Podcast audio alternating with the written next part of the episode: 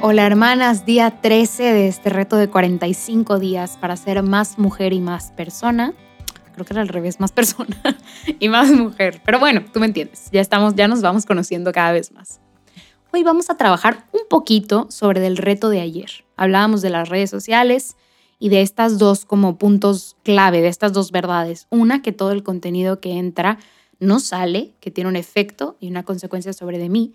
Y la dos, que como que ya te la spoileé, pero es que todo lo que entra tiene un efecto, genera algo dentro de mí. Entonces, número uno, lo que entra no sale. Y número dos, lo que entra, que ya se va a quedar ahí, tiene un efecto sobre de mí.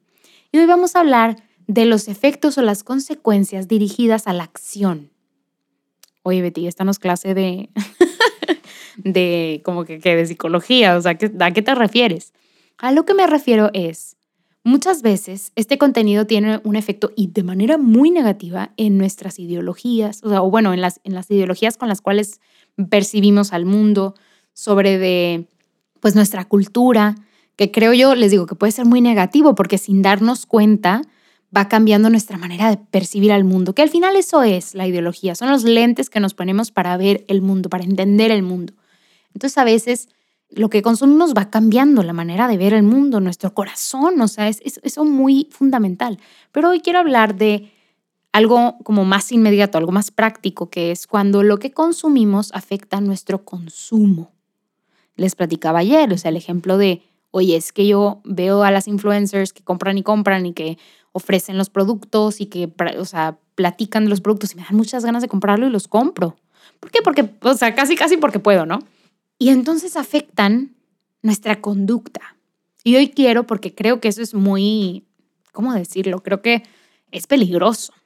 Entonces hoy quiero que hagamos una, reflexión especial, un poco similar a la de ayer, pero tal vez retomando lo de ayer, de cómo lo que consumimos, porque no nada más son las redes sociales, my sweet darlings, también es lo que veo en Netflix, lo que veo en Amazon Prime, lo que veo en HBO, en la plataforma que, quieras, ¿no? Lo que veo en Disney Plus, lo que veo en la tele, lo que escucho en la radio.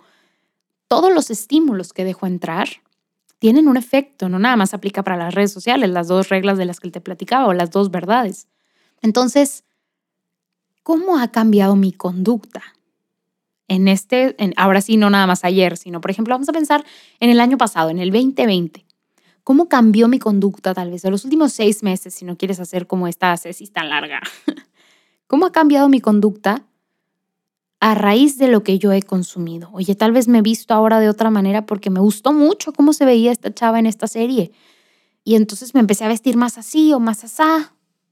Ok, les digo, no todas las consecuencias o efectos tienen que ser negativos hay unos negativos de los cuales es como, si nos damos cuenta que están, les pongo un alto, ¿no? La cosa es, como muchos retos anteriores, you notice a pattern, se, se darían cuenta de un patrón, darse cuenta, hacerse conscientes, poner, o sea, como que quitarnos la venda de los ojos de cómo sí tiene un efecto aquello que dejamos entrar y del poder que tiene nuestra mente y de lo negativo que es Ahora sí, cualquier consecuencia, cualquier efecto que tenga, no darme cuenta. Porque, ay, pues no pasa nada si yo empecé a vestir un poquito mejor a raíz de que vi, pues no sé, serie viejísima, Sex and the City, o sea, no, pues no tiene nada de malo. Yo no creo que tenga nada de malo. ¿Tú crees que tiene algo de malo? Pues también me puedes decir, ¿verdad? Pues igual te vistes mejor, te ves mejor, te sientes mejor contigo misma. Sí, pues está bien. Pero el no haberse dado cuenta que empezaste a comprar button-up shirts blancas, o sea, o camisas blancas y taconcitos y falditas por ver a Sarah Jessica Parker en Sex and the City, eso sí es lo que me da, lo que no me gusta. ¿Por qué no te diste cuenta? ¿Y cómo no te diste cuenta? Pues es que a veces pasa que vivimos, como lo hemos platicado anteriormente, en automático. Y eso es a lo que queremos ponerle un alto.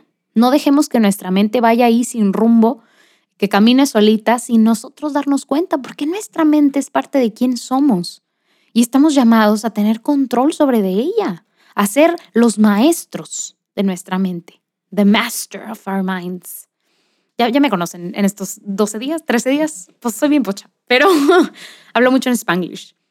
Pero estamos llamados, así como en la castidad, a ser maestros de nuestra mente. Y por eso es importante hacer este tipo de ejercicios, para darnos cuenta de cómo está nuestra mente y de si tenemos el control sobre de ella o no, o mínimo las riendas de ella o no.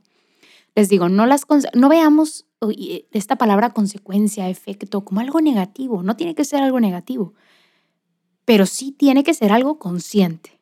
Entonces, vamos a escribir aquello que creamos que haya cambiado en nuestro comportamiento, en nuestra conducta, en nuestros hábitos financieros, que pues suelen ser como que los que, los que más se ven afectados. Y vamos a escribirlo, vamos a darnos cuenta de eso y vamos a escribirlo en el diario que estamos llevando para este reto. Eh, sé muy sincera contigo misma. Nadie, nadie, nadie, nadie va a leer eso que estás escribiendo. Ni yo. Solo tú. Lo puedes quemar después, o sea, después de que hagamos el ejercicio de leerlo al final. Pero que no te dé pena escribirlo porque ay, alguien lo va a ver. Nadie lo va a ver. Solo tú. Entonces, pues te deseo mucha suerte. Aquí está Cristo acompañándote y sé sincera, sincérate con Él. Y bueno, nos vemos mañana. Bye bye.